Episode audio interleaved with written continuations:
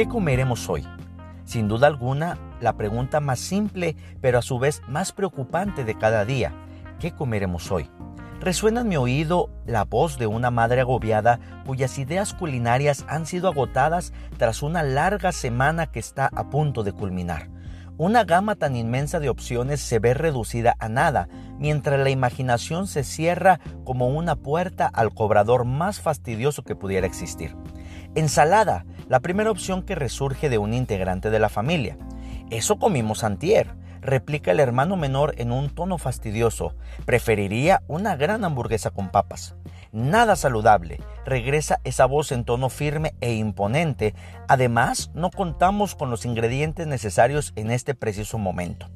Un va y ven de opciones y opiniones a lo largo de toda una mañana mientras las horas pasan para regresar exhaustos al punto de partida. ¿Qué comeremos hoy? Finalmente, una firme y clara decisión sin aceptar opinión ni réplica ante la decisión ya tomada. La comida está lista, vénganse a comer. Esa hermosa frase que anhelamos oír tras una larga jornada de trabajo, pero a su vez una frase tan ignorada por ese joven que disfruta unas largas vacaciones y que hasta apenas hace unos minutos acaba de ganar su lucha contra las sábanas de su cama y lo único que le interesa en este preciso momento es estar al día en sus redes sociales. Después de tantos esfuerzos y llamados, la familia está a la mesa, deleitando sus exigentes paladares con aquella suculenta comida resultado de una victoria por parte de la chef del hogar. Finalmente, se escucha ese sonido tan familiar y a su vez tan imperceptible es el sonido de un cuchillo y tenedor cayendo sobre un gran plato de porcelana totalmente vacío, sonando cual campana en pleno día de verano. De igual manera, una situación que cada día nos acongoja, como es el que comeremos hoy, debería llevarnos a una preocupación por el alimento de cada día, pero en el ámbito espiritual. Antes de continuar, debemos recordar que nosotros estamos compuestos de cuerpo, alma y espíritu, por lo que podemos comprender que somos un hombre exterior e interior. De igual manera que el hombre exterior necesita ser alimentado con la comida física, no podemos dejar que el hombre interior muera de hambre hablando en el ámbito espiritual.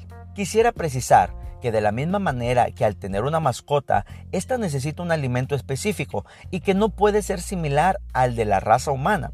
Del mismo modo, nuestro hombre interior tiene que seguir una dieta espiritual balanceada.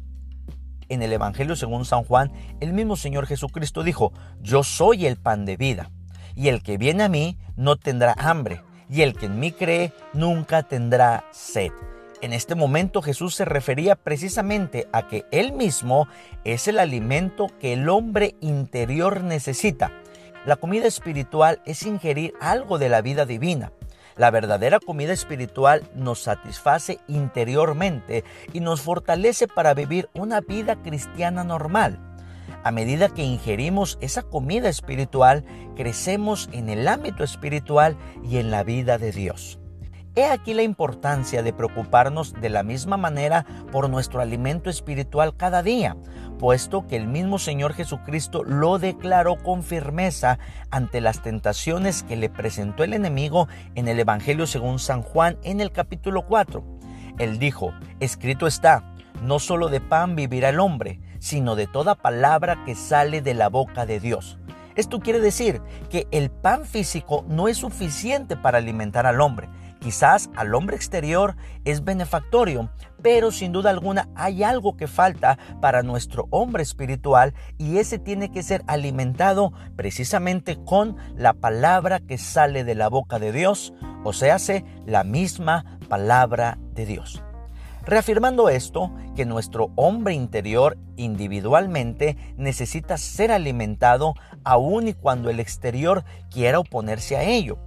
El mismo Señor Jesús nos revela cuál es el alimento adecuado que nuestro espíritu necesita para ser nutrido y fortalecido espiritualmente. Nada más y nada menos la misma palabra de Dios. En el Evangelio según San Juan capítulo 6, el mismo Señor Jesús lo vuelve a decir. Las palabras que yo os he hablado son espíritu y son vida. Son espíritu porque van a nuestro espíritu también y son vida porque alimentan nuestro hombre espiritual.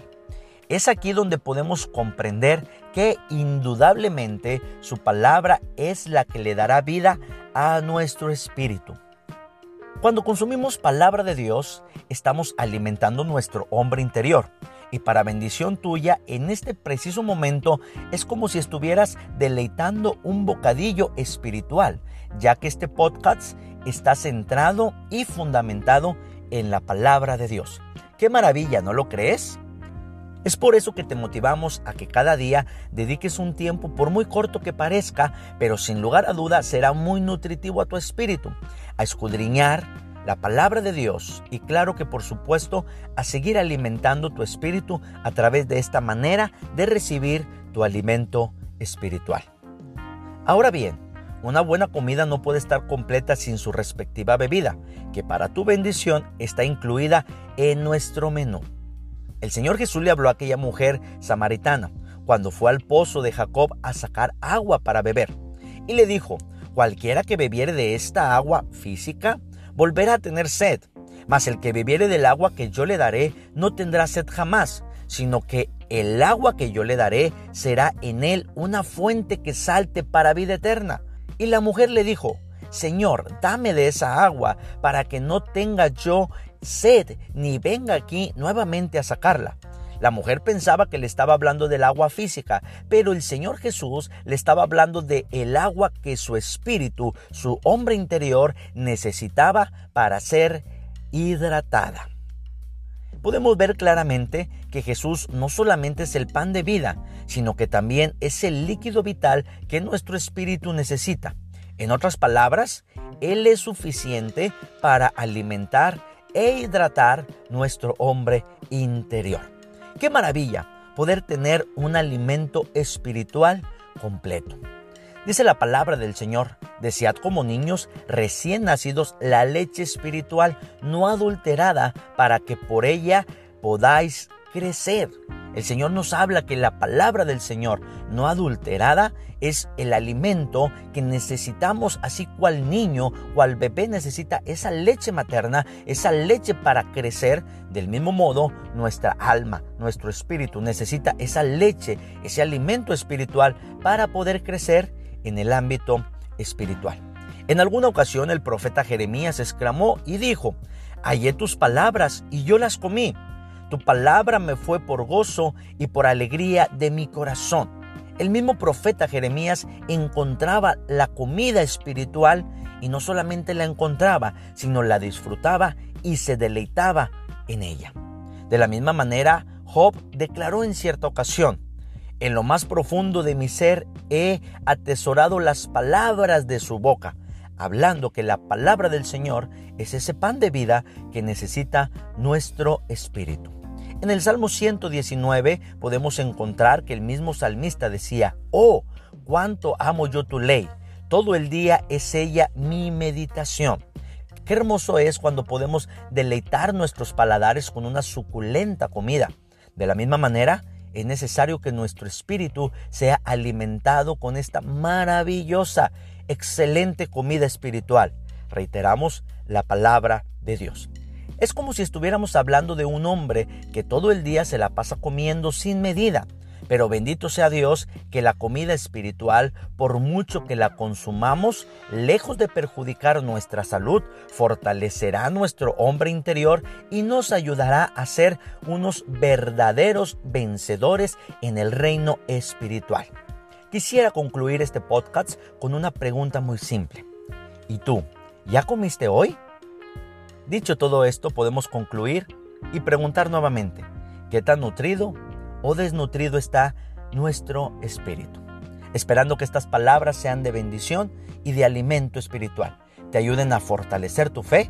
Te saludo esperándote en nuestro próximo episodio, el pastor Ángel Cavazos.